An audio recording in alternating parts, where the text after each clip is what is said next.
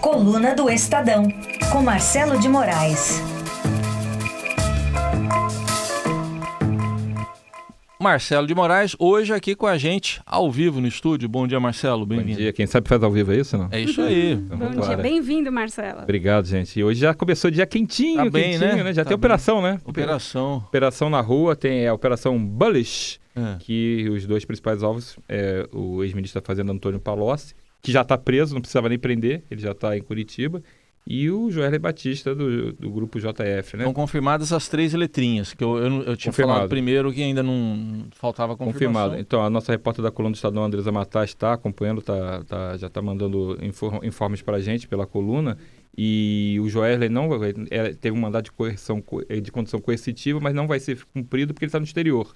Então, é, são repasses envolvendo o BNDES, é uma operação investiga fraudes, né, supostas fraudes e irregularidades no, nesse repasse, nesses aportes que o BNDES concedeu para frigoríficos, né? Então, é através daquela BNDES Par. É, o que é importante também, além dessa operação, é que mostra uma coisa que já se esperava. É, investi- essa- vamos lembrar só que essa investigação não tem nada a ver com a Lava Jato, tá? é outra investigação separada.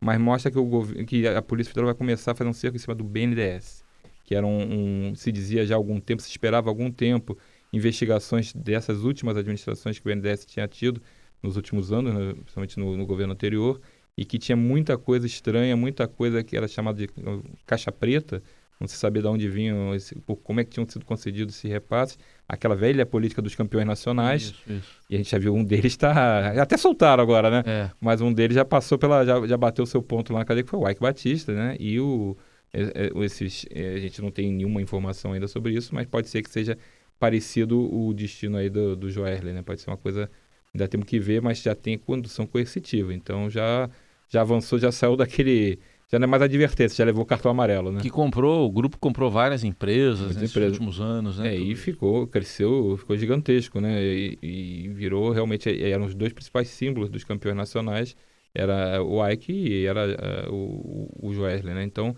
é uma operação nova que vai dar muito pano para manga, acho que está abrindo uma nova frente de investigação muito importante.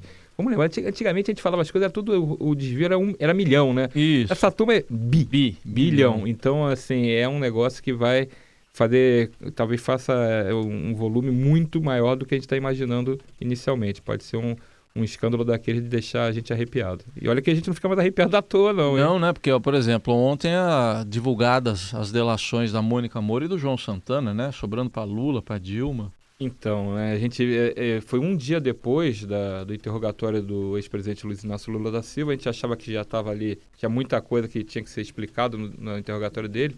E apareceu, quando abriu a delação, ficou pior ainda.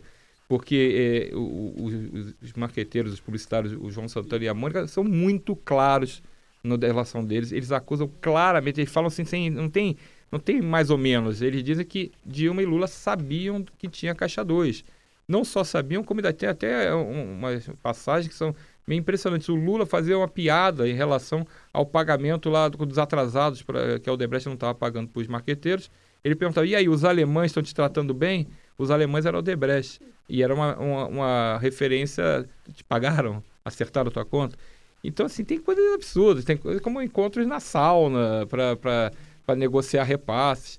Então, foi, foi, avançou mais, ficou muito complicada a situação pode pesar, inclusive, no caso do Lula, a gente já sabe que tem o, o, os processos não correndo, mas no caso do julgamento da chapa Dilma Temer no TSE, você passa a ter um novo componente, porque essa delação mostra que houve realmente crime eleitoral da, da chapa. Você pode até eh, vencer a tese de que Temer não tem nada a ver com o caixa de campanha, a arrecadação de campanha da chapa, que é uma tese que está prosperando hoje no TSE.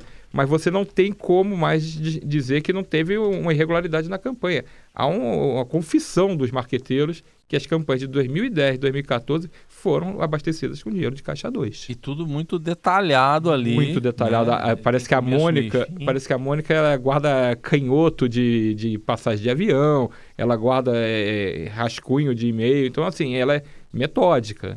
Então, se você tem é, relato abastecido com também papel, dados, aí complica muito. Então, de novo, o, o outro lado, né? A ex-presidente Dilma negou tudo, disse que é tudo mentira. O ex-presidente Lula também negou tudo, disse que é tudo mentira.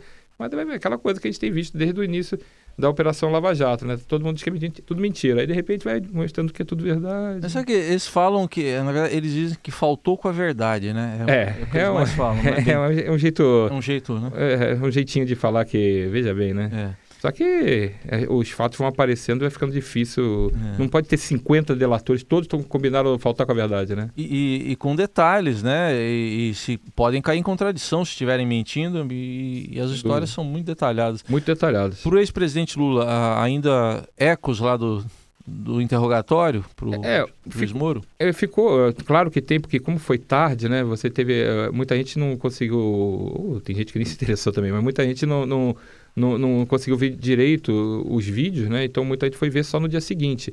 Por exemplo, o, prefeito João Dória viu de madrugada. Ele falou que ele viu de madrugada, passou a madrugada vendo os vídeos do, do Lula. Acho que talvez seja uma prévia já, né? Tá treinando já para se tiver uma, uma candidatura uhum. Dória contra Lula, de repente já está ensaiando para ver os, aprender umas coisas para bater na, na hora e do ele já não nega mais nada, parece. Então, jeito. ele não confirma, mas também, também pa parou de dizer assim, gente, não sou não, né? Isso, é. isso aí sumiu. Mas é, foi o, o, o, resultado é aquela coisa. Quem acha que o Lula, quem é torcedor do Lula, acha que o Lula foi super bem contra o Moro. Quem é, é adversário do Lula, acha que o Lula foi, se, se, se, afundou completamente. O que eu vi foi tem coisas muito mal explicadas, tem, tem ele caiu em contradições, muito mal explicado o encontro dele com o Renato Duque. Não dá para o que, que ele foi. Então, eu fui cobrar do Renato Duque, ele disse que nem conhecia. Isso. Você não conhece o cara, chamou o tesoureiro do partido para cobrar do cara se você tem conta exterior, ele disse: "Ah, eu não tenho". Ah, então beleza, virou um ato de fé. Então essa parte é muito mal explicada. Uhum. Agora, de qualquer jeito, é, o, o, o, Sérgio Moro também foi ali o papel de juiz, foi neutro ali, não, não, não, não, avançou muito o sinal e já deve ter a convicção dele faz tempo. Acho que ele cumpriu, foi ali, foi cumpriu uma tabela. É, né? eu até citei aqui porque eu falei ontem, como eu trabalhei no judiciário é, por quatro anos, já faz tempo, mas já tra trabalhei. Então você percebe nas perguntas que ele já tem um juízo formado ali. Mas o senhor não acha que. Mas o senhor desconhecia? Mas o senhor não acha, é, quer dizer, sabe, umas coisas assim? É, e teve uma saia, pelo menos uma saia justa, naquela hora que ele cobra dele aquelas declarações de que ia mandar prender todo isso, mundo. Isso, é, como é que é isso? O senhor é, vai mandar prender? É, e assim, ele cobra assim, é isso? Você vai mandar prender os agentes que estão fazendo? Isso. Aí o Lula dá, deu uma recuada. Eu não né? acho que poderia ser interpretado é. como uma intimidação. Bom, está formado o juízo dele. A, até porque ali, se o Lula confirmasse, ele podia até, de repente, considerar desacato. É. Poderia ter até. E o Lula recuou, né? Ah, força de expressão, né? Não é bobo. Só para fechar, hoje uma velhinha para o governo Michel. Velhinha de vela. É, bom. O governo Michel Temer. Talvez tenha uma velhinha também. Feito o né? esclarecimento né? aqui. É, o aniversário, né? O, a gente, passa rápido, né? Chegou um, um ano e, e, o governo vai bater um bumbo danado hoje. Hoje, vai, hoje a gente vai ver, vai ter cerimônia no Palácio Planalto comemorando um ano onde vai parecer que a gente mora na Suíça. Sim. Porque vão dizer que o país mudou mais loucamente, né? Que, tudo bem, a gente sabe que tinha uma crise muito grande, que algumas coisas realmente estão melhorando, você pode... É, é inegável que é, há um controle da inflação muito melhor, baixou muito, a taxa de juros está reduzindo, são dois indicadores importantes, algumas votações muito expressivas o governo conseguiu cumprir, é, a questão do ajuste fiscal, a repatriação, você tem é, agora reformas avançando, então isso aí realmente não deixa de ser um, um, fator. Ele tem um congresso muito mais azeitado. Dilma não tinha congresso nenhum. É. Dilma tinha um embate diário com o Eduardo Cunha e o congresso foi para o espaço. Ele tem realmente coisas para comemorar nesse sentido. Agora, 14 milhões de desempregados. Não dá para você dizer que o país está bem. Você tem a economia muito complicada ainda. Então, é, é, a gente sempre se soube que era um governo de travessia, era um governo que tinha que atravessar um período muito complicado e chegar do outro lado da pinguela.